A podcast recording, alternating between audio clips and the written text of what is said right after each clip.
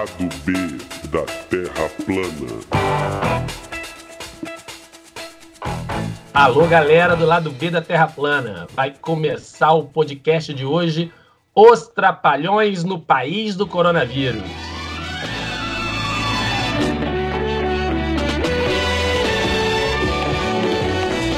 Vamos lá, vamos lá, vamos lá. Aí, E aí? rapaziada. Show de bola. Vamos lá, vamos falar. Vamos conversar, vamos bater papo. Aqui comigo tá o Furrupa, nosso amigo Rinaldo Freitas. Eu sou Danilo Caruso. Estamos aqui, hoje é dia 23 de março, né? E a- acordamos com a, a nova atrapalhada, né? É até sacanagem chamá-lo para trapalhões, né, cara? Trapalhão era mal igual o Bolsonaro. O problema é que o Bolsonaro é mal, não é só trapalhão, né? Mas enfim, fala que vai, no meio dessa confusão, cortar os salários dos trabalhadores. Cortar! Mano, ele quer que tá todo mundo doente, com medo do coronavírus, e ele quer cortar o salário por roupa. Pois é, irmão. é, Parece, parece ópera bufa, né? Parece opereta daquelas antigas, onde comédia pastelão mesmo, né? É, Um joga uma, uma- uma- uma- um prato de, de, de, de qualquer coisa na cara de um, o outro joga na cara do outro e a plateia aqui fica, né? Batendo palma ainda, né? É, acho que o que resta pra gente é, por enquanto, é bater palma, né? Porque é, já foi o tempo, já, já, já, já deu o que tinha que dar.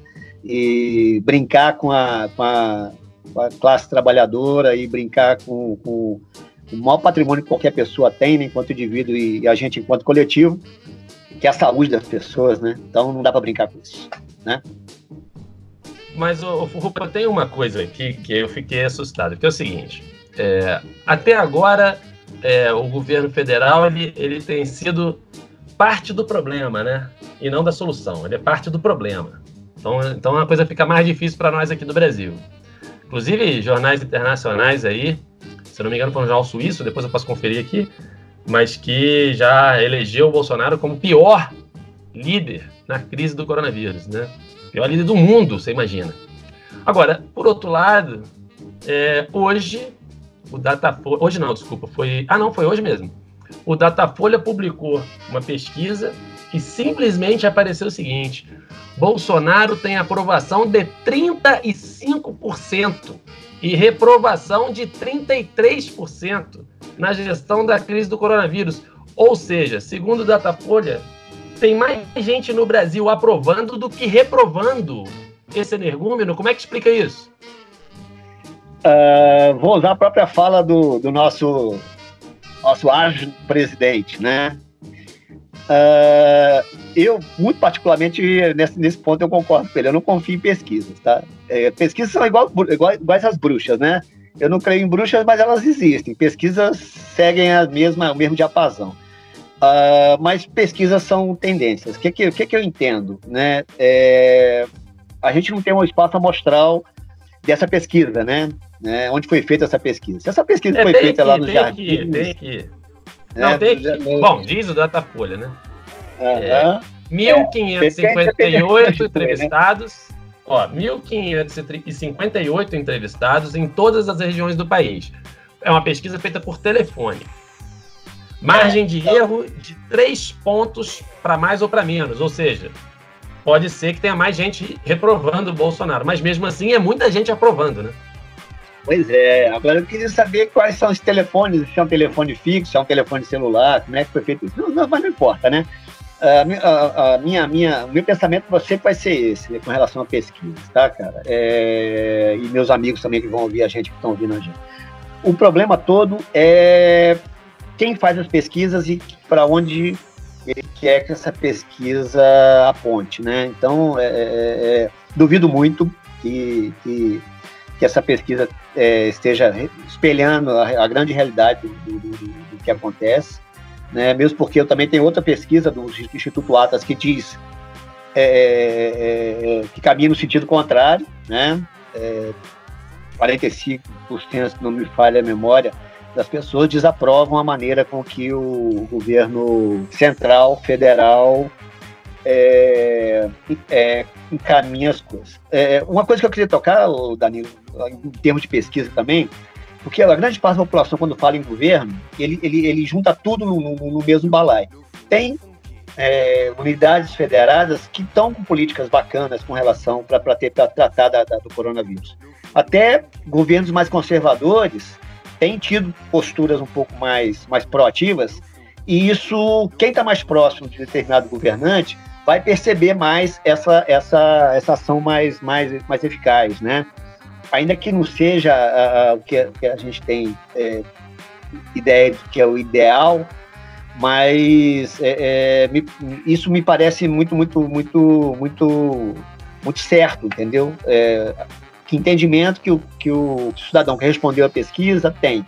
É, o cidadão do Ceará tem uma leitura diferente, o governo do Ceará tem uma, uma, uma, uma ação pro, mais proativa da Bahia, idem, né? Do Rio Grande do Sul, alguma coisa está sendo feita um pouco mais responsável.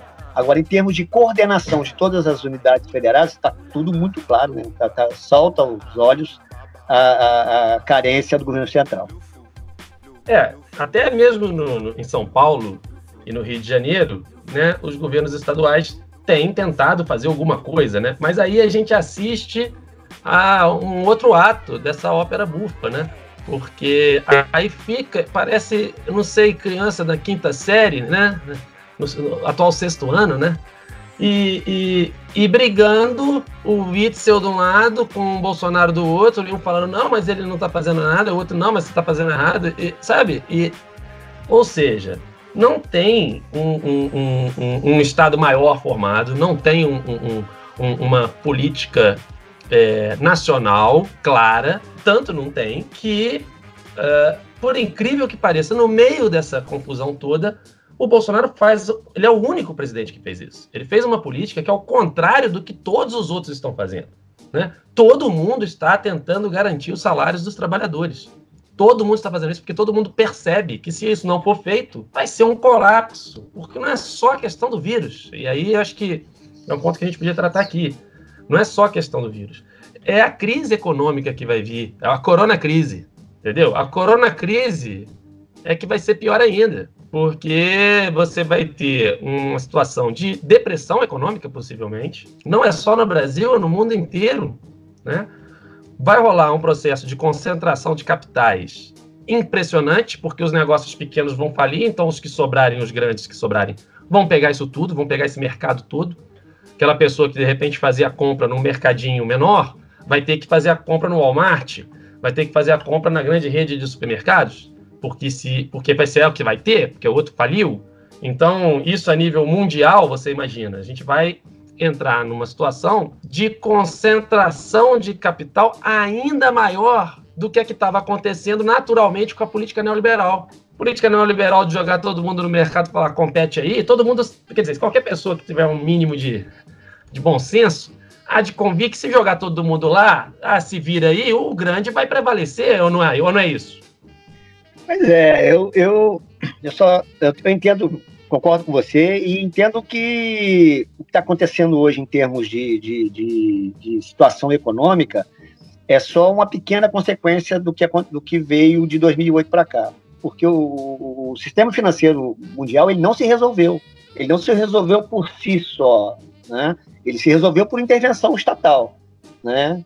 As, as, as, grandes, as grandes transnacionais americanas, as grandes transnacionais francesas inglesas, né? Algumas empresas é, é, asiáticas também que, que, que, tiveram, né? Principalmente na área de, de tecnologia fina, e em 2008 quase, quase vieram a, a quebra total. Só que é, os, as, os estados nacionais estão asfixiados. Eles estão asfixiados, né? É, perderam o poder de investimento. Vide Brasil agora, que depois da, da famigerada PEC 95, né, é, é, que propôs, né, que estabeleceu um teto de gasto. A gente não pode botar a mão numa grana que existe, né, não é que o dinheiro vai, o, o, a Casa da Moeda vai imprimir mais, mais dinheiro, não é isso. Existe esse dinheiro, são alguns trilhões de reais. Estão aí, né, é uma liquidez que se, se for injetada na economia nacional, né? É, é, essa crise que você citou aí, essa, essa, essa, essa, essa, essa bendita da, da, Me faltou a palavra corona aqui crise. agora, mas essa corona, corona crise. crise que você falou, essa depressão econômica, ela poderia ser muito bem, muito bem enxuta, mas é, para fazer isso, você tem que botar dinheiro no bolso do trabalhador, daquele cara que compra no manezinho da esquina. Pois é, e aí é, é complicado, porque é, a, o tipo de política econômica que a gente precisa implementar agora, ela é exatamente o oposto, o oposto, não só da política que o Paulo Guedes vem implementando, como é o oposto de todo o pensamento econômico dele, de toda a ideologia que está na cabeça dele, de toda a forma como ele vê é, a economia, os problemas econômicos, as crises e as possíveis soluções. Quer dizer, todo o pensamento dele desde um nível mais profundo, é ideológico, cultural mesmo, é ele, ele é um cara que elogiava, veja bem, ele elogiava a política econômica do Pinochet que levou o Chile a essa situação que está hoje. Então, assim, ele elogiava aquilo, que é justamente essa política neoliberal, onde você favorece os ricos, com a suposição de que os lucros dessas grandes corporações, do capital financeiro, voltam para a economia e isso dinamiza, tá, tá, tá, tá, tá, tá, tá, esse blá blá blá aí que a gente conhece. Que já é meio absurdo você pensar esse tipo de política num país dependente como o Brasil, porque o Brasil é um país grande, é um país importante na economia mundial, mas ele tem uma economia dependente. A gente não produz tecnologia, né? a gente exporta praticamente só produtos primários, hoje em dia, mais do que antigamente. Né? Quer dizer, nós estamos reprimarizando a economia né, desde pelo menos o início dos anos 90. Então, de lá para cá, a gente vai cada vez mais dependendo de produtos primários, de exportação de produtos primários no, no comércio internacional. Né? Houve, de fato, há pouco tempo atrás, um momento em que é, a economia do Brasil estava melhor, na época dos governos do PT. Porém, é preciso lembrar também que, naquele momento, os produtos primários que o Brasil exportava estavam vivendo um boom de preços que era uma coisa artificial, era o que eles chamavam de o super, super ciclo das commodities, né? Eles têm vários termos bonitos, né? Na verdade é o seguinte, a gente estava vendendo minério de ferro por um valor que estava muito acima do que o minério de ferro realmente valia, mas que estava sendo puxado lá para cima porque a China estava construindo quase que uma cidade por mês a China estava num crescimento econômico gigantesco, né? Gigantesco mesmo, uma coisa assim incrível. Hoje a China é de fato motor da economia mundial. É, claro, os Estados Unidos têm empresas de tecnologia e muita coisa de capital financeiro, mas é, a, a, China tem a produção mesmo bruta que sustenta o sistema capitalista, né? É, haja visto agora essa questão das máscaras, né? E das luvas. Nenhum país do mundo pode prescindir né, da importação desses produtos produzidos na China, porque a China é a maior produtora desses produtos e todo mundo vai precisar, né? E a gente tem aí o Bananinha, teve a brilhante ideia de comprar briga com a China nesse momento, falando um absurdo, falando um absurdo, negócio que não tem, né? É os trapalhões, né? Solta a vinheta, sacou? é os trapalhões, é os trapalhões. Ele é um fanfarrão, esse menino, é um fanfarrão, bananinha. Mas enfim, é, eu até me perdi aqui, né? Mas que eu estava dizendo, a economia, o, pro, o tipo de programa que tem que ser implementado agora no Brasil é o contrário desse neoliberalismo. É o contrário, e não é só aqui no Brasil que está se vendo isso. Na Europa está se vendo isso. Na Espanha começaram a reestatizar ou, ou estatizar hospitais privados. Quer dizer, o contrário. E o pior, nem para defender o programa deles, eles, eles defendem direito. Veja bem, eles defendem a PEC do teto de gastos. E, ao mesmo tempo, querem privatizar a Caixa Econômica, Banco do Brasil, sei lá o quê. Ora bolas. Com o teto de gastos, esse dinheiro que vai entrar dessas privatizações sequer vai poder ser, ser usado, que vai extrapolar o, o, o, o teto. Então, assim, é realmente um, uma situação. É difícil de entender, né? Difícil. Não, é fácil de entender. Pelo contrário, meu querido. É, é, é, tão fácil de entender, é, é tão fácil de entender que é, é, uma expressão das antigas, né? Tiro no pé atrás do tiro no pé, porque na verdade eles estão, quem joga dama gosta de, de, de da expressão, né? Tá no porquinho, né? Na verdade o governo tá no porquinho, tá? É, na, na, na, no rastilho de pólvora do que você, que você falou, tá? falando da, da, dessas contradições, porque é, é, a contradição do mundo neoliberal, do, da proposta neoliberal para poder é, construir uma sociedade, tá? É, a, a, partir do no modelo econômico de exploração, todas essas coisas que, que um bom marxista sabe na base, né? Mas é, existe uma, uma, uma, contradição maior nisso aí, que, é, que bate de frente justamente com a proposta keynesiana de, estrutura, de, de, de, estruturação econômica. Né? A gente viu isso em 1929, viu agora em 2008, viu na, na crise do petróleo em 73, 74, né? A gente pôde perceber é, é, o quanto que no Brasil a gente teve muito forte isso, foi o ProAlco, foi uma, uma intervenção do Estado uhum. para desenvolver tecnologia, né? foi, foi, foi, foi patrocínio estatal, né? para desenvolver tecnologia que foi criada dentro do Brasil, para poder suprir uma demanda né, que estava Brasil no auge do, do crescimento, manda ver. Não, é, é justamente o, o é, é, é, um Estado forte na economia e instigando o desenvolvimento, ao contrário do que o Paulo Guedes fala. É o contrário. Então, é, é, é a gente viu o ProAlco, né? Na, na, época eu era menino, mas estou revelando a idade aqui, né? É. Trapalhões a gente já revelou. Trapalhões a gente já revelou já. Toda a primeira fase dos Trapalhões. Na, Tupi ainda.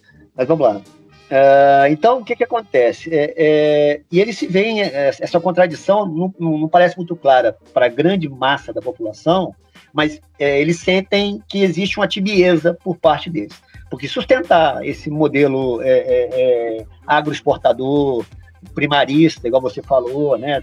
Sem, sem agregar valor, sem agregar o mínimo de valor. Né? A gente não exporta óleo de soja, a gente exporta soja bruta. A gente não exporta sequer farelo de soja. A gente não tem, a, a, a, a gente não tem uma política é, é, séria para agregar valor às nossas commodities, tá? Mas isso aí é, é, é, é, é a herança. É o que eles chamam isso de vocação agrícola, né? Então, mas o, o, ponto que eu quero chegar, quando eu falo do porquinho, né? Tá no porquinho lá, tá no chiqueirinho lá, né? Tá na, na, na duas damas e o cara não sabe para onde sai, né? Tá acuado, né?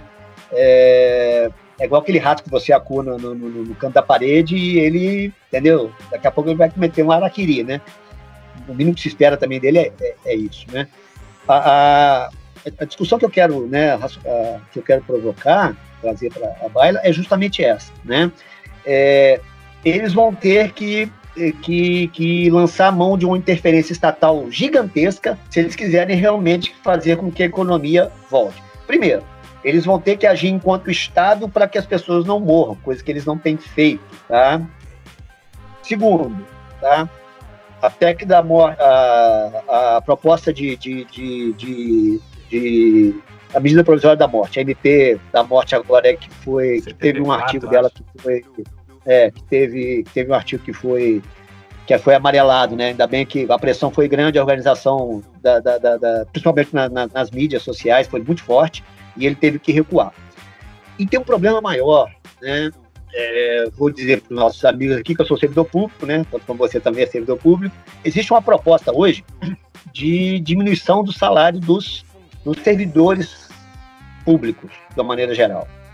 Agora, imagina você pegar um enfermeiro hoje que ganha em torno de dois mil reais, dois mil e reais, que está hoje se dedicando pra caramba, um médico está se dedicando pra caramba, um bombeiro, um policial, um professor que apesar de não estar na sala de aula, está se organizando para poder manter a turma dele ligada, entendeu? Antenada. Né? Eu, enquanto servidor público, também estou tentando, é, tentando me manter ativo, né? apesar de todas as restrições de locomoção, para que a gente, para poder fazer, prestar o um mínimo de serviço, né? Para que o povo possa ter um mínimo de confiança e esperança que vai amanhecer vivo daqui a dois dias, três dias, quatro dias, cinco dias, daqui a 15 dias, semana do pico, né, que vai vir a, né, a, a, quinzena, a quinzena obscura, né, que vai ter agora uhum. em abril. Agora imagina é, é, é, esse, esse, essa proposta de diminuição de salários, né, esse, é, vai, vai, vai atingir é, no seio da, da, do, do, do, da prestação de serviço à população. E a população precisa saber disso, né? Sim, e, e, e, dentro daquilo, né? Quer dizer, se a gente tem que ter um Estado forte, como é que agora ele vem com a ideia de não vou pagar menos ainda. Aí tem uma outra questão, além de, de, de ter o, o, funcionário público que está aí na batalha, independente disso, não tem que falar de cortar de salário. Isso mostra como que eles veem o que está acontecendo como uma oportunidade para dobrar a aposta nas políticas que eles já estavam defendendo, porque esse negócio eles já defendiam antes. Isso não é medida para o coronavírus, porque isso era uma medida que eles já tinham. Isso era uma, um projeto que já existia. Isso não é uma política para controlar o coronavírus, até porque ela vai de encontro ao que tem que ser feito. E outra, será possível que, mesmo numa situação como essa, mais uma vez, nós vamos deixar de fora da discussão os bancos, os fundos de investimento, as pessoas que sempre, sempre apresentam lá os seus resultados com lucros exorbitantes no meio de crises econômicas, como é o caso né, de Itaú, de Bradesco, de outros, Santander, né, que, que, que tiveram lucros exorbitantes em meio à crise econômica gigantesca. 23 bilhões em média. Eu fiz a média hoje de manhã cedo, peguei os quatro maiores bancos do Brasil, um ganhando um bilhão a mais, um bilhão a menos, mas a média 23 bilhões. Imagina esse dinheiro todo é, é, parte desse dinheiro sendo é, recebendo uma taxação de impostos, fora as heranças, fora as, as, as, as, as fortunas acumuladas nos últimos 45 anos, 50 anos no Brasil. É isso, cara. É, pois é. perigoso isso. Pois é. Então, será possível que numa situação como essa, esse pessoal vai ser deixado de fora? E, e detalhe, nós estamos falando de pouquíssimas pessoas. Pouquíssimas pessoas que lucram, né? com papéis, com negociação inclusive de papéis públicos, porque vai lá vender título da dívida pública do Brasil, eles fazem uma lista de quem pode comprar e quem não pode comprar. Porque é assim que funciona no Brasil. Né?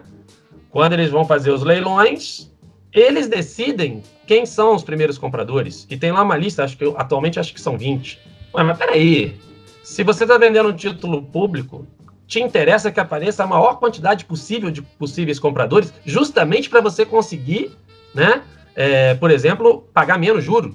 Porque se eu chego com um título, eu quero vender um título, né? Se tem uma pessoa para comprar e só posso vender para ela, ela é que vai determinar o preço e não eu. Se tem duas, eu já criei uma concorrência, eu posso conseguir um preço melhor. Se for três, assim por diante, né? Mas no Brasil não.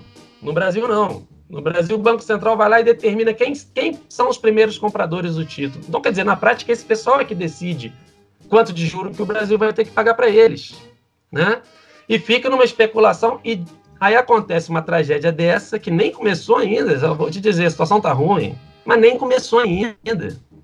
O pico de casos de coronavírus vai ser ali em abril. Vai ser ali em abril. E a crise econômica decorrente disso tudo não tem data para acabar. Não tem data para acabar. Então, essa, essa, essa, essa perspectiva, essa, essa fronteira que a gente está que, que, a gente não consegue ver, né? A gente não consegue ver a Terra, a Terra. Agora a gente pode falar para eles, Danilo, que realmente a Terra é redonda. A gente não consegue ver esse é, horizonte, é, cara. Gente, se ela fosse plana, a gente veria o horizonte, né?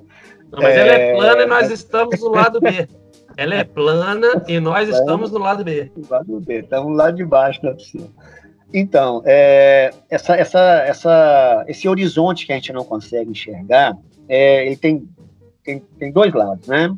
É LP, tá, rapaziada? Não é CD, não. CD tem um lado só. CD já tá fora de moda também, agora tudo MP3, tudo cabe no.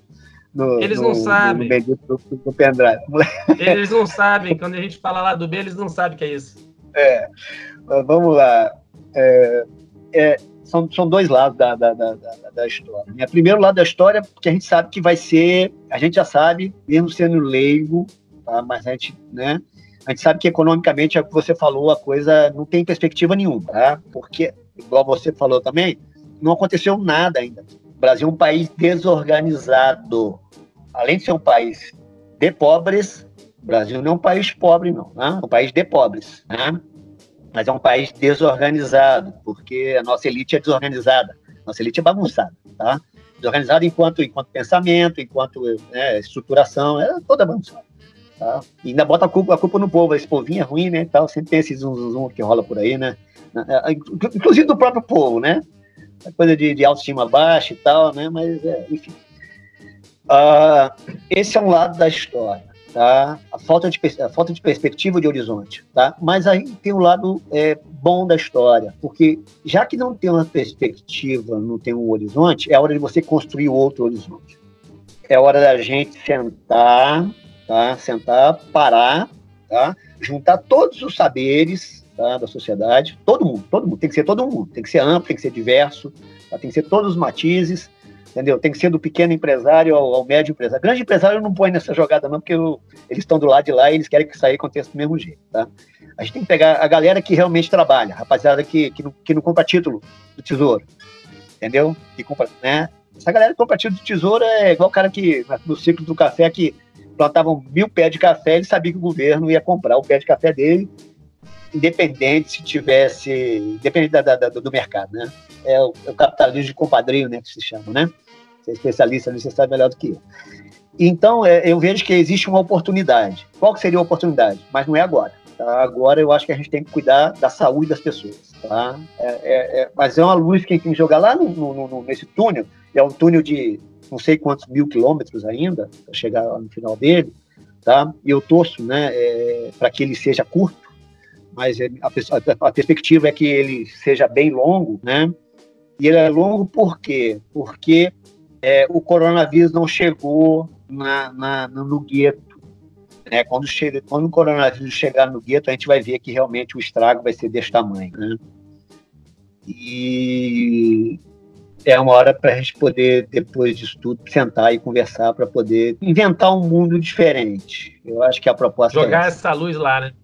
É. Jogar essa luz no túnel lá, né? Pra ver. Sim, sim, sim, sim, sim. Tem que, a gente tem que ter essa, essa, é, é, esse entendimento, entendeu? Porque é, eu tenho falado muito com meus, meus filhos que eles vão ter a responsabilidade de, de criar um mundo diferente. Não de uma maneira é, paulatina, né? Igual a gente sempre pensou quando a gente era mais moleque também, a gente pensava, ah, vamos construir isso aí, né? Acreditava na revolução, aquela coisa toda. Agora não, agora eles têm a oportunidade de realmente repensar, porque a contradição do outro lado foi exposta. Na verdade é isso esse porquinho que eles estão, está dizendo isso. Ficou, ficou exposto em 2008, mas ninguém se deu conta. Pô, o capitalismo, né? A Chevrolet quebrou, botaram lá 20 bilhões de dólares. Na, isso aí há 10 anos atrás era dinheiro para caramba, ainda é dinheiro para caramba, né? O governo americano é sócio da Chevrolet, cara. Governo é sócio da Chevrolet, entendeu? Né? Então, o que, que vai acontecer? É, é, é uma chance que a gente tem de realmente melhorar as coisas aí e criar regras mais bacanas, uma ética mais bacana para se viver.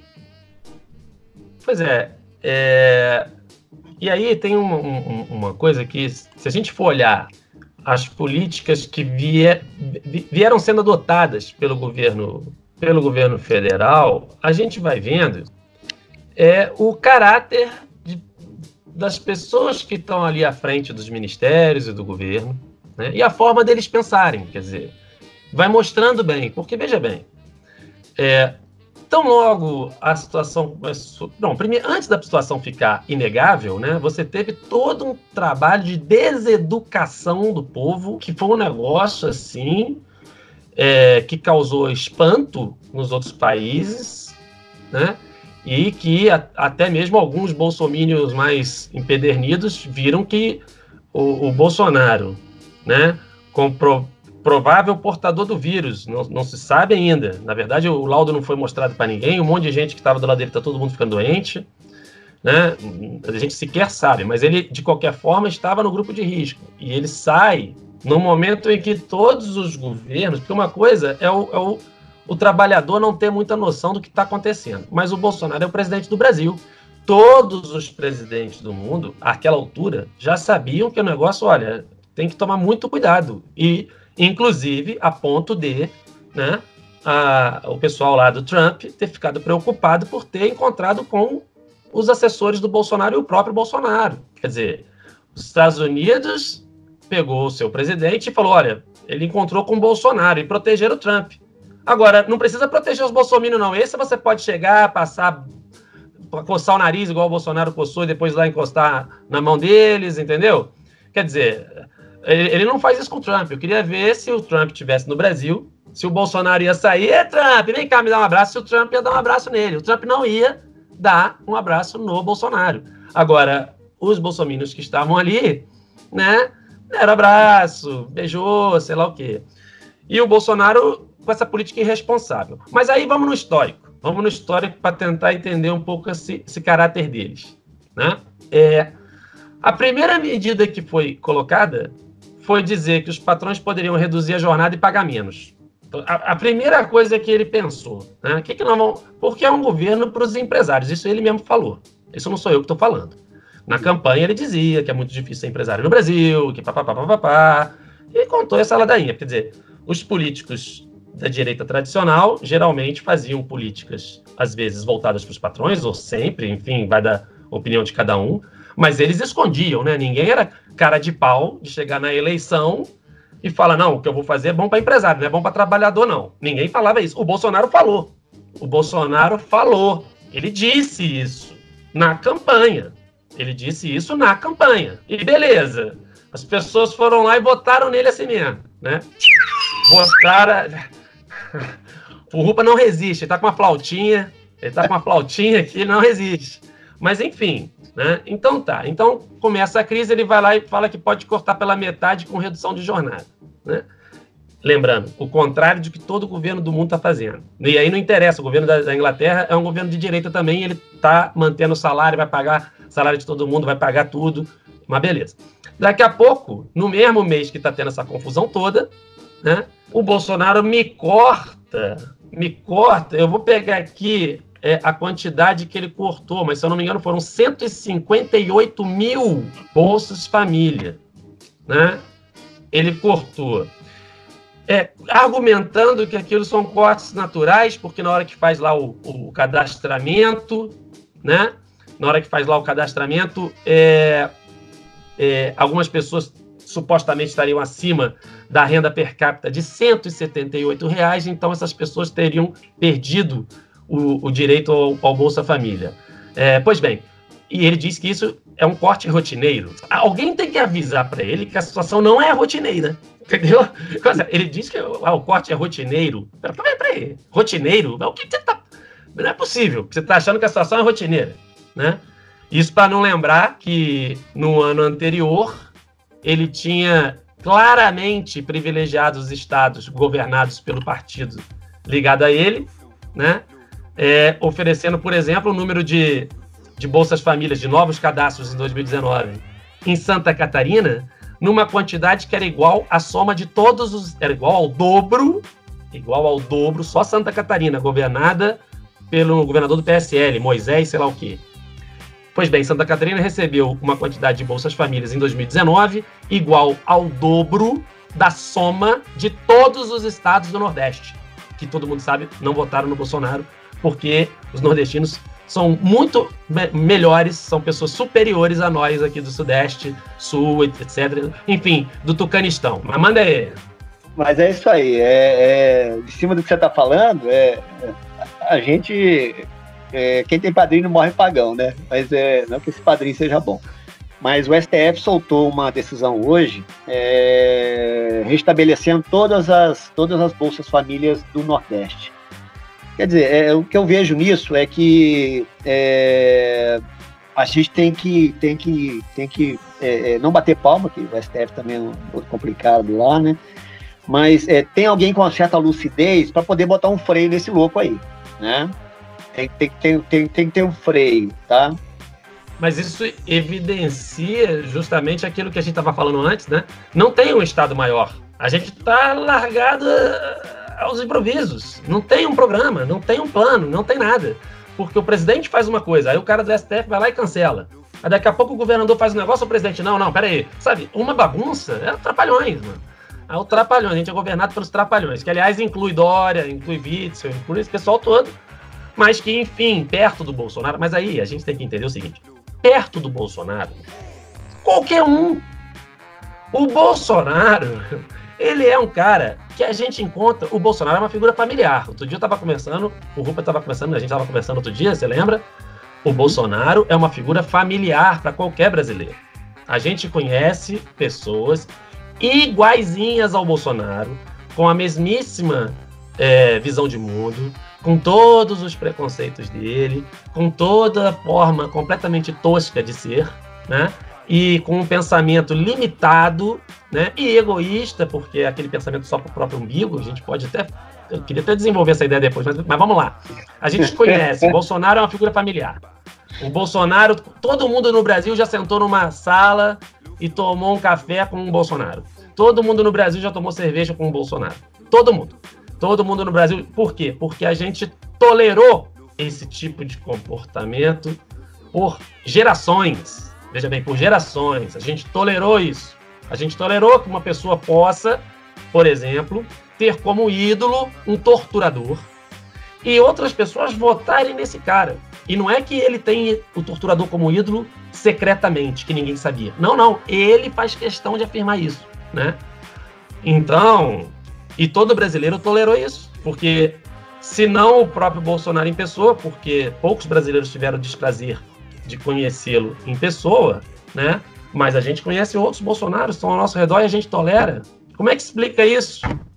É, Danilo, é, o, o, grande pecado é, histórico que a gente cometeu, e alguns países é, passaram por, por ditaduras né, muito parecidas com a nossa, Argentina, Chile, Uruguai, foi de se reencontrar com a tua própria história. Esses países, é, de uma maneira ou de outra, Carol! Né, é, é, não se não, não, não, não, tergiversaram com isso, não, não, não transitaram com isso foram ali mesmo, entendeu? Os, os, os generais argentinos foram, foram, foram né, julgados e condenados. O Pinochet, sua vez, morreu lá, míngua, né? Míngua é, no ostracismo político, ainda que tenha alguém que. Aqui no Brasil mesmo, que bate palma para ele, né? O Stroessner do Paraguai, né? E também no Uruguai, que não me recordo o nome dos, dos, dos da milicada uruguaia mas é esse triunvirato aí, né, da, da Bacia do Prata, eles, eles, eles foram muito, muito, e o, e o Chile do outro lado, né, eles foram, foram, assim, eles tiveram o tempo certo para poder corrigir essas, essas, esses crimes contra a humanidade. Parece que o Bolsonaro gostou disso tanto que ele está ele, ele, ele, ele tá cometendo crimes contra a humanidade, ele é um genocida. Hoje eu vi no, numa rede social é, cartunista famoso, o Aroeira, ele, ele perguntando pra gente assim, é, que nome que eu posso dar a essa pessoa? Aí eu falei assim, é, é, eu falei, genocida, não, não, tem outro nome, não tem, o Bolsonaro é uma caricatura, igual você falou, do brasileiro médio, e é bom dizer para as pessoas que média é medíocre, é de medíocre, tá? É, é, só que ele tem um problema, nós temos um problema, o problema do Bolsonaro é que ele tem, ele, além de ser medíocre, ele tem uma coisa que chama-se poder. Ele, ele, ele, ele, ele convence as pessoas, ele leva as pessoas para o lado que ele, que, que, que ele acha que é um modelo bom de sociedade. E esse que é o grande perigo, porque a gente viu isso lá eh, na, na, na, na República de Wehrmacht, lá no, no, na Alemanha, a gente viu isso é, pouco tempo atrás agora é, na, na, América Latina, a gente viu isso em algumas ditaduras é, é da, da, África, é, é, algumas ditaduras também no leste europeu, né? É bom, é bom, bom frisar isso, né? Essa demagogia, essa, essa, essa, esse personalismo tão forte, essa, esse, esse ego muito grande, muito elevado dos caras, faz com que pessoas queiram seguir essa, esse, esse, essa liderança, né? E só para fechar, né, o meu raciocínio aqui em cima disso, eu, eu, o Brasil não se reconciliou com a sua história. O, Brasil não se reconciliou com a sua história, tá? O nosso, talvez a nossa maior chaga hoje é ver que, que pessoas que, que, que, conviveram com a gente aqui em Volta Redonda, a cidade operária, né, cidade de peão, né, é a cidade que não, que não reconhece os três mortos. A gente não reconhece os três mortos que foram mortos pelos militares a gente não reconhece, a gente, a gente não vai atrás de quem matou esses três meninos. Então é tão perto da gente isso, né? E isso, isso é, é, incomoda, me incomoda muito particularmente, né? Porque é, é, é, é, eu vi na minha, na minha juventude muita gente desaparecer em Volta Redonda. E isso a gente não se reconciliou. Aí como é que, como é que a gente vai enfrentar esse, esse senhor agora que está na presidência da República, né? é, com todo essa, esse discurso é, é, e essa prática, não é só o discurso não, tá? É a prática, prática dele. O que aconteceu agora no Ceará, é, é, uma conversa que a gente teve agora poucos dias atrás, você evidenciou isso, deixou bem claro, é, é, é, é, o império do fascismo. É aquilo que vem pegar as pessoas e mostrar para as pessoas que o justo talvez seja isso, e as pessoas não fazem reflexão nenhuma, vão atrás disso. Né? É o morticínio, é a matança. Agora vamos atingir o morticínio, é a matança pela, pela negligência, pela, pela, pela, pela, pela incapacidade emocional de se sensibilizar com a miséria. A miséria agora brasileira vai se transformar numa miséria pior. Né? É triste, mas a gente tem que deixar, deixar isso bem claro. Né? Pois é, é, dentro dessa, dessa coisa que a gente está falando, de até tentar entender, porque o Bolsonaro, ele, a gente, claro, a eleição dele, ela foi uma eleição com uma série de vícios e problemas, né? Primeiro, você teve a questão do Lula. E eu não quero entrar em debate se Lula é bom ou Lula é ruim. Tem muita gente que pode, internet, você põe lá, qualquer pessoa pode ouvir, né? É, só que é o seguinte, o julgamento do Lula foi uma farsa.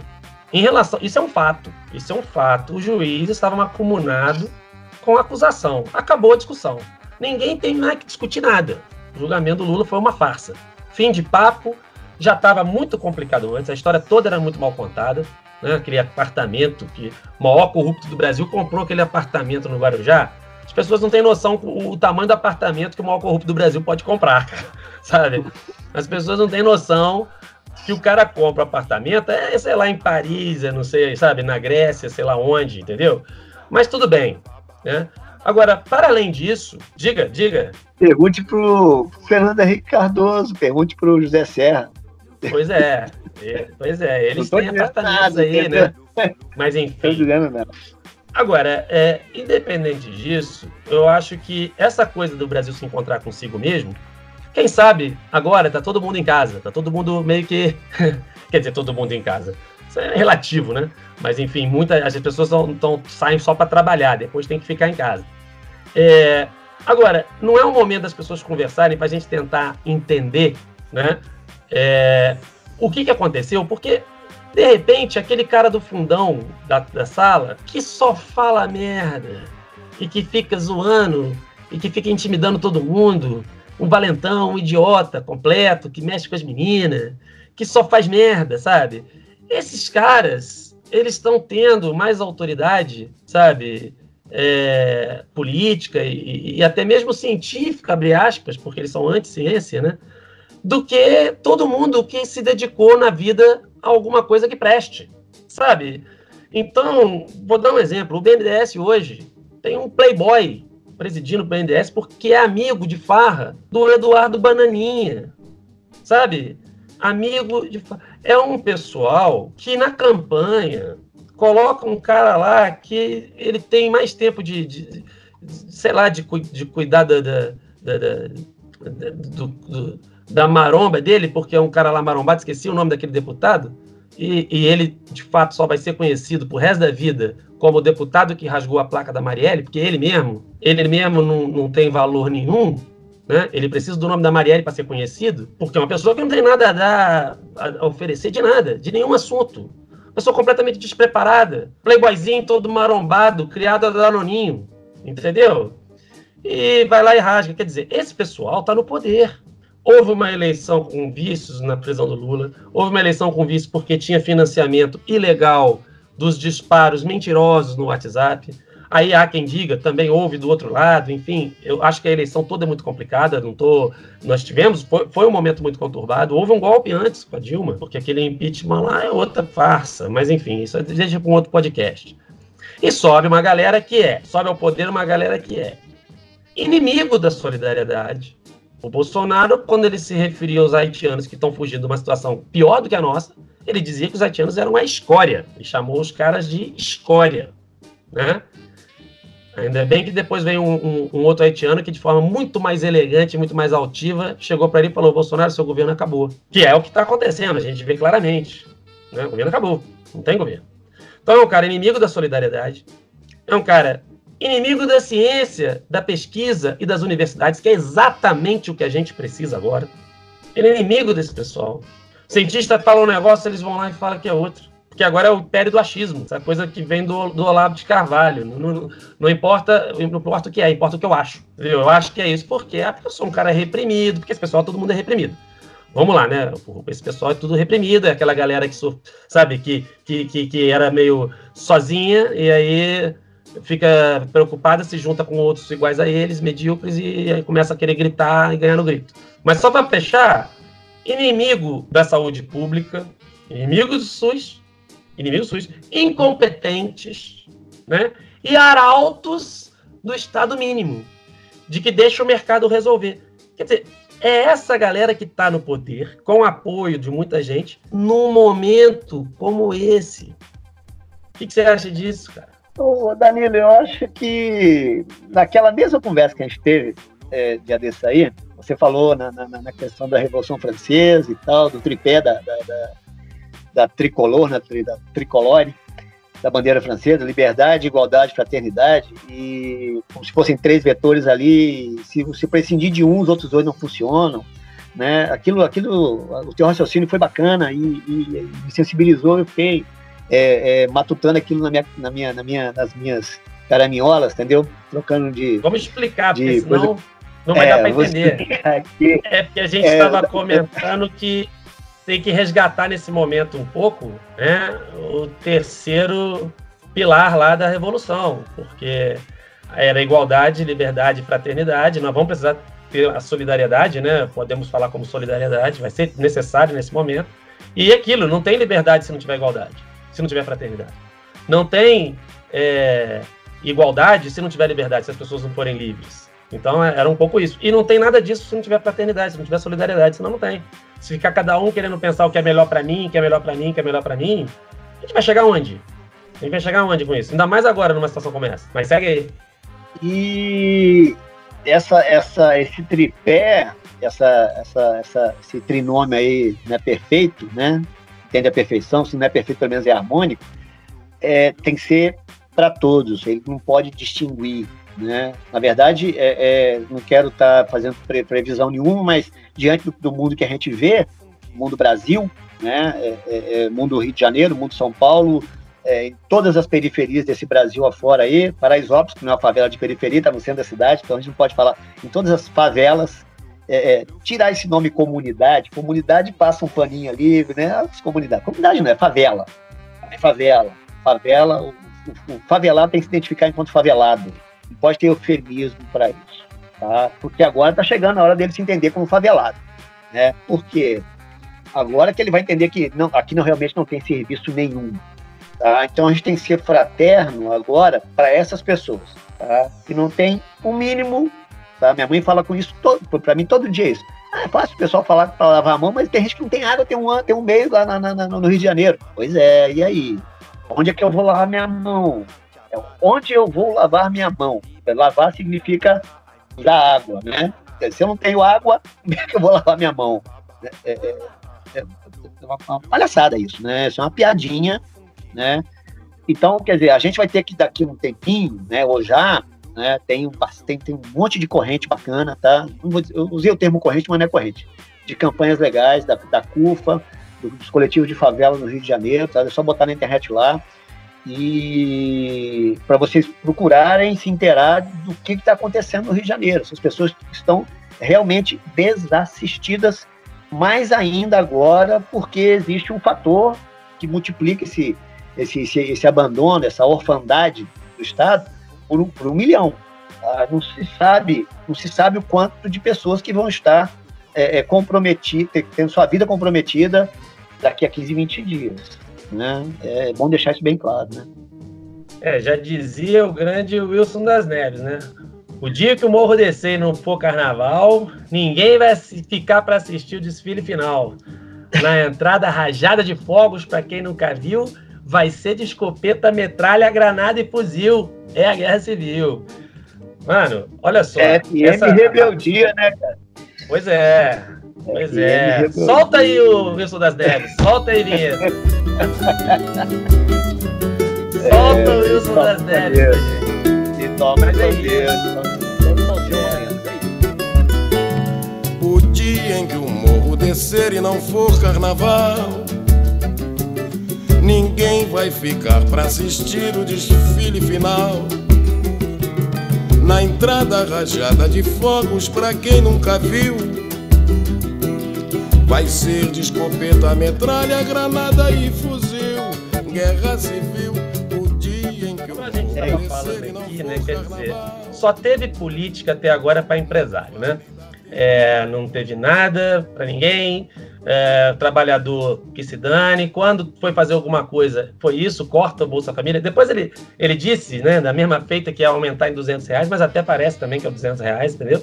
Se, ainda mais se logo depois ele fala que pode ficar quatro meses sem receber, o cara vai pagar aluguel como, entendeu? O cara vai comprar comida como, entendeu? É uma coisa é, incrível, né? É, mas eu acho que uma coisa que a gente tem que pensar é o seguinte: essa política, ela inevitavelmente vai levar a uma reação popular, né? Eu acho que a gente está é, em pé no barril de pólvora, né? E a mecha está chegando. É, se eu não me engano, foi ontem o primeiro caso é, confirmado de coronavírus na Cidade de Deus, por exemplo. Agora você imagina quando começar a ter um monte de gente contaminada no Complexo do Alemão, na Cidade de Deus, né, na Zona Oeste toda e assim por diante. Então, quer dizer, é, a coisa pode realmente levar a um, um, um, um descontentamento aberto na rua, um levante, alguma coisa desse sentido. E aí é que vem a questão. Quer dizer, qual vai ser a resposta a, esse, a essa reação popular que inevitavelmente virá. Eu vou colocar aqui uma, uma, uma posição minha. Né? É, eu não tenho dúvidas de que a única a única resposta que pode passar na cabeça de pessoas como Bolsonaro, Witzel, né, Dória, esse pessoal todo, a única forma que eles têm para responder isso é pau. Eles não têm outra, outra política, gente. Eles não têm outra política. Eu posso dar um exemplo disso, e, de novo, não sou eu que estou falando. Não sou eu que estou falando. O Eduardo Bananinha, quando no Chile a população ganhou as ruas em protesto por, por várias questões no Chile, eles têm dito não, não são 20 pesos, porque lá a passagem subiu 20 pesos. Não são 20 pesos, são 20 anos, né? Quer dizer, são 20 anos de políticas neoliberais. E, e quando a população saiu para protestar, ele disse com todas as letras que seria necessário um novo AI-5. Ou seja, ele já cantou a pedra, ele cantou a pedra, vai dizer, ah, ele não é o presidente, ele é o filho. Ah, por favor, entendeu? Não vou ficar entrando em. Que tem gente agora, agora a moda é essa. Tira o Bolsonaro da reta porque a culpa é dos filhos. Ah, vá merda. Vá merda. A gente sabe que eles pensam igual. E o Bolsonaro também é um, um banana que faz tudo que o bananinha manda. Então, enfim. O fato é, quando o levante popular acontecer, esses que agora estão no poder, chegaram por voto, a gente pode contestar a eleição, mas chegaram por voto, é, eles só têm uma resposta para dar. E a resposta deles é botar a polícia para sentar porrada em todo mundo. Eles já tratam o professor assim quando está fazendo greve. Professor começa a fazer greve já é assim. A pessoa começa a re re é, reclamar porque a passagem do metrô aumentou, ele já vem com a porrada. Então, assim, imagina, as pessoas vão reclamar. Qual é a outra política que eles têm pra, de resposta? Nenhuma. Nenhuma. Então, nós estamos caminhando para um colapso e eles, tendo poder, vão tentar a única saída que eles conhecem. O Bolsonaro não estava naquela de peitar o Congresso à toa, porque ele sabe que não tem jeito de levar adiante o projeto dele a não ser fechando o regime, ele sabe disso. E ele convocou as pessoas para um protesto que pregava o fechamento do Congresso e a concentração de poderes todos na mão dele. E não adianta ele falar que não, porque aquilo ali eu passei o vídeo, não sei o quê, todo mundo sabe. Não vamos ficar, sabe, o cara fala um absurdo e todo mundo finge que o absurdo está certo. A gente sabe que, que ele claramente convocou as pessoas para irem às ruas para proporcionar condições para um fechamento do regime, para uma concentração de poder na mão dele. Ele já demonstrou isso antes da crise começar. Né? Antes ele já dizia que vai ter que ter as cinco se tiver levante popular. Ora bolas, o levante popular vai vir. O levante popular virá e ele vai tentar resolver a coisa como? Numa ditadura violenta que volta a tortura, o escambau, que volta o sumiço de corpos, né? que volta as prisões arbitrárias, que volta a censura, É isso que ele sabe fazer. Ora, Bolas, ele, ele, ele sempre elogiou isso, gente. Ele sempre elogiou a ditadura. Ele, ele ganhou a eleição fazendo elogios à ditadura. Ele era deputado, ele ficava defendendo os torturadores da ditadura. Os torturadores. Não é o ministro da Fazenda. Não é o, o, o, um técnico do, do Banco do Brasil. Não é um engenheiro que ele elogiou. Não, ele elogiou o torturador. Um açougueiro. Um, um, um, um, um maluco que levava a criança para ver a, a mãe sendo torturada que a criança não conseguia nem reconhecer a mãe, porque a cara estava desfigurada, ele elogiou essa pessoa. Então, assim, qual a resposta que ele vai ter para dar quando a população se levantar? Qual vocês pensam que será? Qual é a única resposta que ele sabe dar? É isso. É, em, em, em, é isso aí, Danilo. Eu, eu penso da mesma forma, entendeu? Acho que é, existe um, um, um, uma criação, né? uma, uma, uma, uma rede que foi criada, primeiro de pensamento, tá? Foi o que você falou agora mesmo aí. Você criou primeiro um pensamento e algumas pessoas aderiram a esse pensamento. Essa adesão a esse pensamento que é perigosa, né? Talvez seja mais perigosa, né? E, e depois você cria, você cria é, é, é, é fatos políticos, fatos sociais até, né? Que é, dão cama para que esse pensamento se se, se, se, se, se debruce ali, né? E isso legitima qualquer ruptura, tá? Isso legitima qualquer ruptura. Me parece, tá? A, a, gente não sabe o que vai acontecer daqui a duas semanas, tá? Realmente eu não sei. Tá? Poucas vezes na minha vida eu, eu tive pouca perspectiva sobre o que, for, que ia acontecer na história, na minha história, na história de quem está perto de mim, na história né? As, as, coisas são muito imprecisas, né? É, mas o coronavírus veio e, e parece que é, quebrou um pouco essa, essa ordem que ele tentou estabelecer, né? Que ele está tá tentando é, suster. Ordem por quê? Porque de um ano para cá, um ano e pouco de governo que ele tem, ele é, é, só, é só canelada, né? É só erro, é, uma, é, é falta de, de esse, esse, esse comando que você falou aí da crise já não tinha uma situação já normal, né? Situação entre aspas normal. O governo Bolsonaro não vai ser normal nunca. Deixar bem claro isso aqui, né? Uh, mas é, é, eu entendo que agora, a, a, a, por mais bolsomínio que a pessoa seja, por mais bolsomínio que ele seja, tá? extremado, aquele bolsomínio extremado mesmo, por mais pitbull marombado que conseguiu se eleger porque pegou uma onda, né? Existe um fator. Quero deixar bem claro que eu faço musculação, hein? E, você, e nós dois aqui estamos muito preconceituosos contra as pessoas que fazem musculação. Eu faço musculação, então eu estou é, é, retirando hoje, o que eu disse. Inclusive, hoje aqui em casa foi o dia da, da, da, da malhação, eu e da mamãe. Inclusive tá lá no Instagram e tá no Facebook também. Quem quiser ver, até bonito. Ele é blogueirinho, ele. É blogueirinho, ele. É, pois é.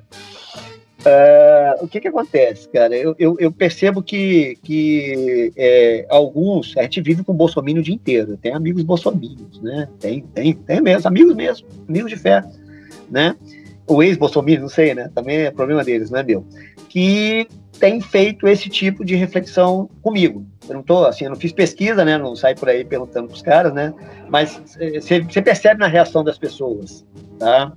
Que, que, querem, queriam ver um mundo mais à direita, queriam ver um mundo mais é, é, neoliberal, da livre iniciativa, né? São pequenos comerciantes, aquela coisa toda, mas não querem ver isso. Não querem ver isso. Não querem, não querem, não querem experimentar esse tipo de, de, de, de, caos, de desordem. É, é, a gente aprende com a vida é, eu aprendi é, dialogando muito né, com, a, com a direita. Eu dialogo muito com a direita, que eu faço, né? E a direita não gosta de caos. A direita não gosta de caos. Sabe por quê? Olha aí, o principal, olha como é que eles têm reagido ao caos.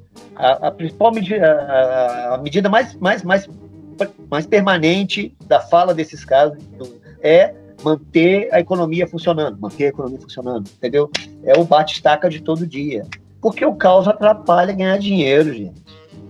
O caos atrapalha ganhar dinheiro. Eles não gostam de caos. Por que, que, você, por que, que o Danilo falou agora, agora, agora há pouco sobre a questão da, da, da, da do levante e como que o Estado vai, vai reagir. Vai reagir com porrada, vai reagir batendo, vai reagir dando tiro, vai reagir matando, né?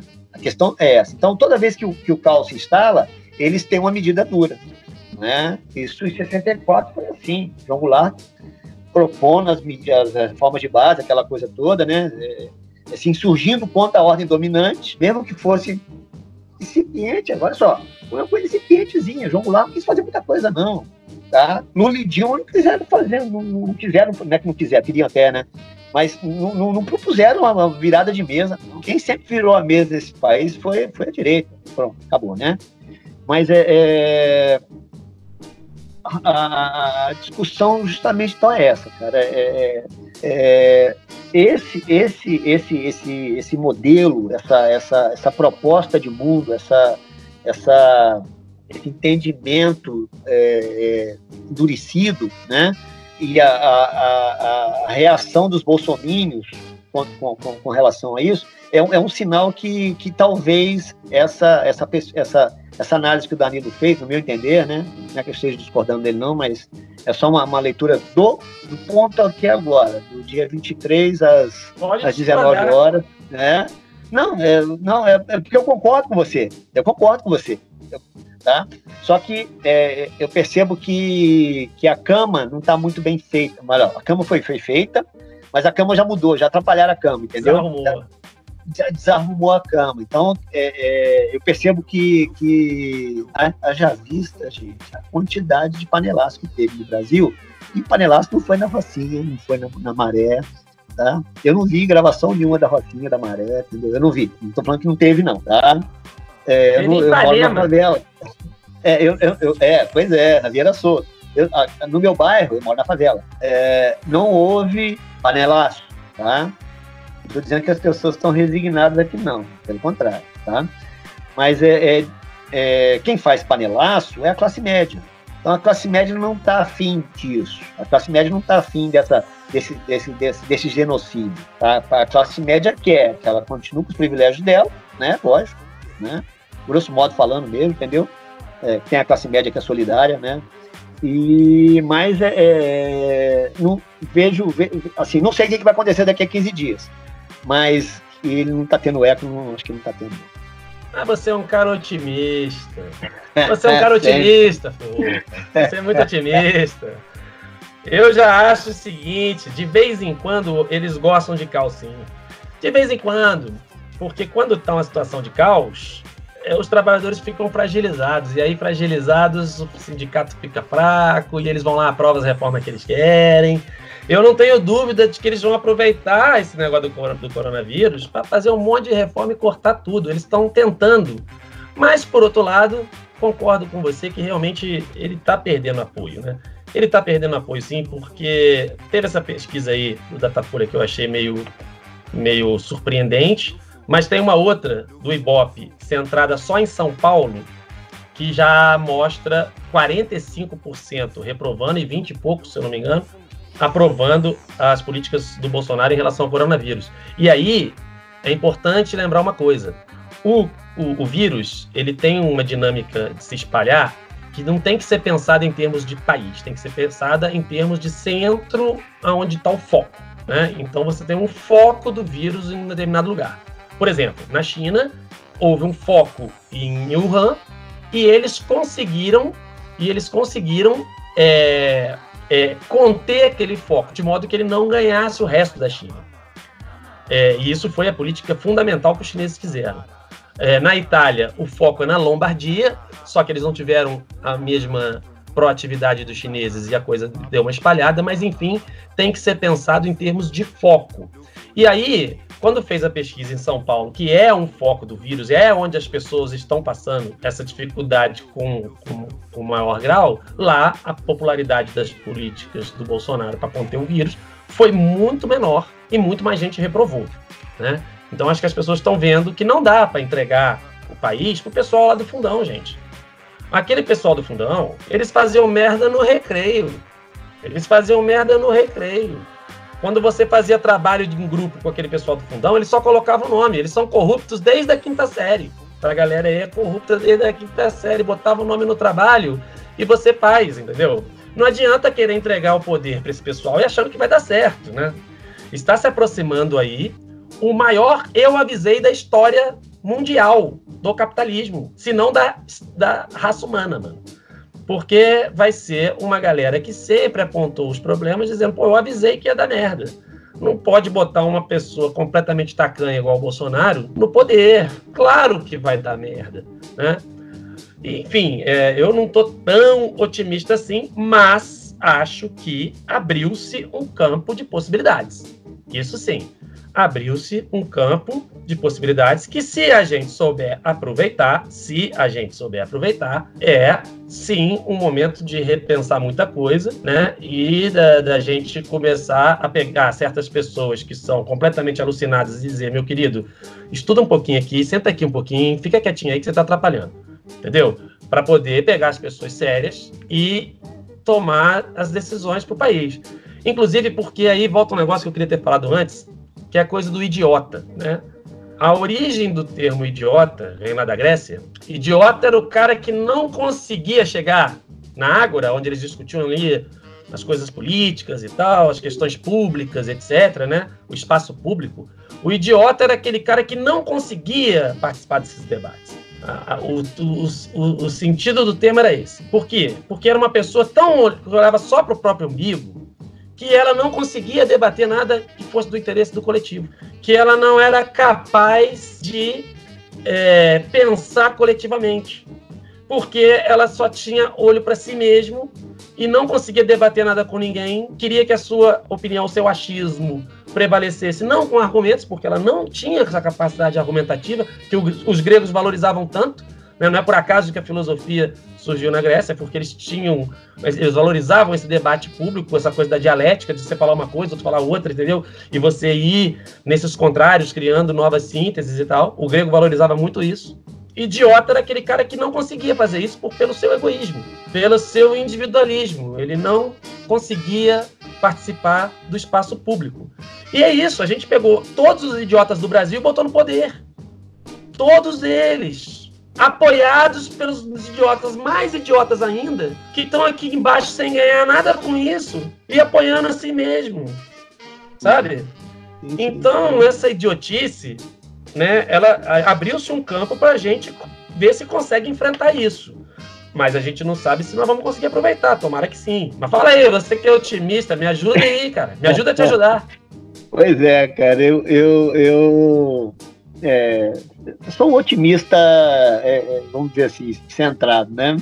Não sou aquele otimista inveterado, não, que velhinho de Taubaté, não, tá? Não sou velhinho de Taubaté. é, eu tô ficando velhinho, mas o. É, sou, vamos lá, é, mas é, em cima do, do é, no, no, atrás do que você está falando, né, a gente é o Marx chama isso de lumpen, né? É, é, é, o lumpen, né? É o, é o cara que não tem noção de nada, é, consegue enxergar apenas é, meio metro na, na, frente de raio, né? Ele, ele, as necessidades dele são muito pequenas, né? É, ele não falando muito de, de, de, horizonte, né? De perspectiva. É, na verdade, a, a, perspectiva do Bolsonaro, do cara que, que, que apoia, que, que assina embaixo, né? Que que passa atestado de idiota, né? Acho que tem que botar bem claro isso, né?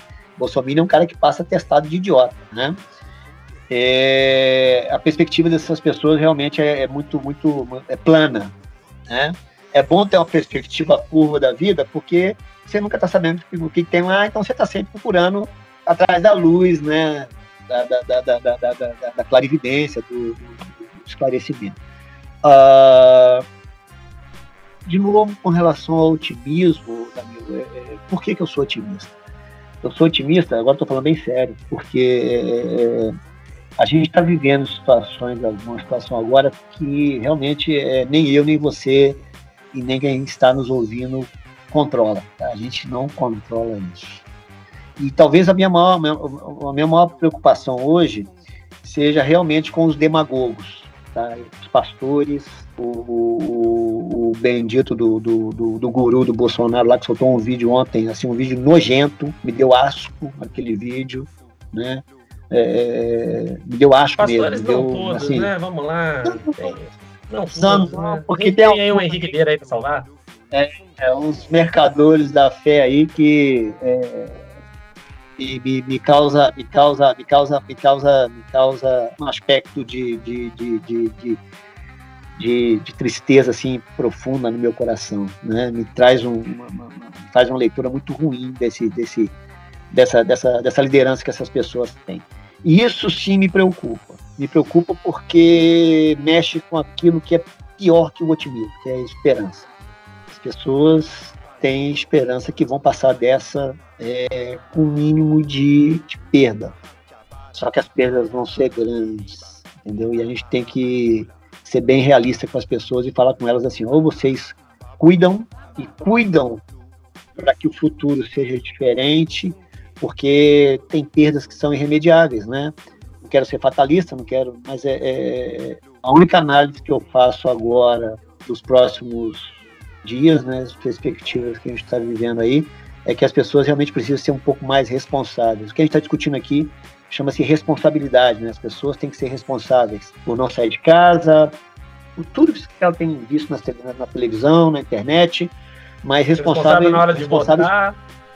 tá em- que- quem está lá em cima, quem está lá em cima assinando as leis, mandando ver, entendeu? Criando quatro meses aí de, de, de, de, de suspensão de acordo trabalhista, querendo diminuir o salário de servidor público, querendo diminuir investimento em saúde, querendo acabar com a ciência, querendo acabar com a educação, querendo acabar com tudo. Só que isso é a vida. As pessoas não entenderam que isso é a vida. É a vida em qualquer lugar do mundo. Ciência, educação. O Dami acabou de falar. Com a Grécia Antiga, as pessoas gostavam de saber das coisas. O que a gente está experimentando, então, é, meus caros amigos, confrades e confradessas, né? É o o emburrecimento da nossa cidadania. Mas é isso aí.